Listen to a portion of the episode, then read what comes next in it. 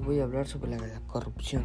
Consiste en el abuso del poder para el beneficio propio. Puede clasificarse en corrupción a gran escala, menor y política, según la cantidad de fondos perdidos y en el sector en el que se produzca. Hay diferentes tipos de corrupción. Corrupción a gran escala. La corrupción a gran escala consiste en actos cometidos en los niveles más altos del gobierno que involucra la distorsión de políticas o de funciones centrales del Estado.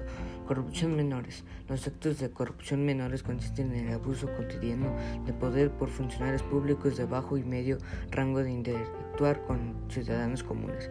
Corrupción política manipulación de políticos, instituciones y normas de procedimiento en la asignación de recursos y financiamiento por parte de los responsables de las decisiones políticas, quienes abusan de su posición para conservar su poder, estados y patrimonio.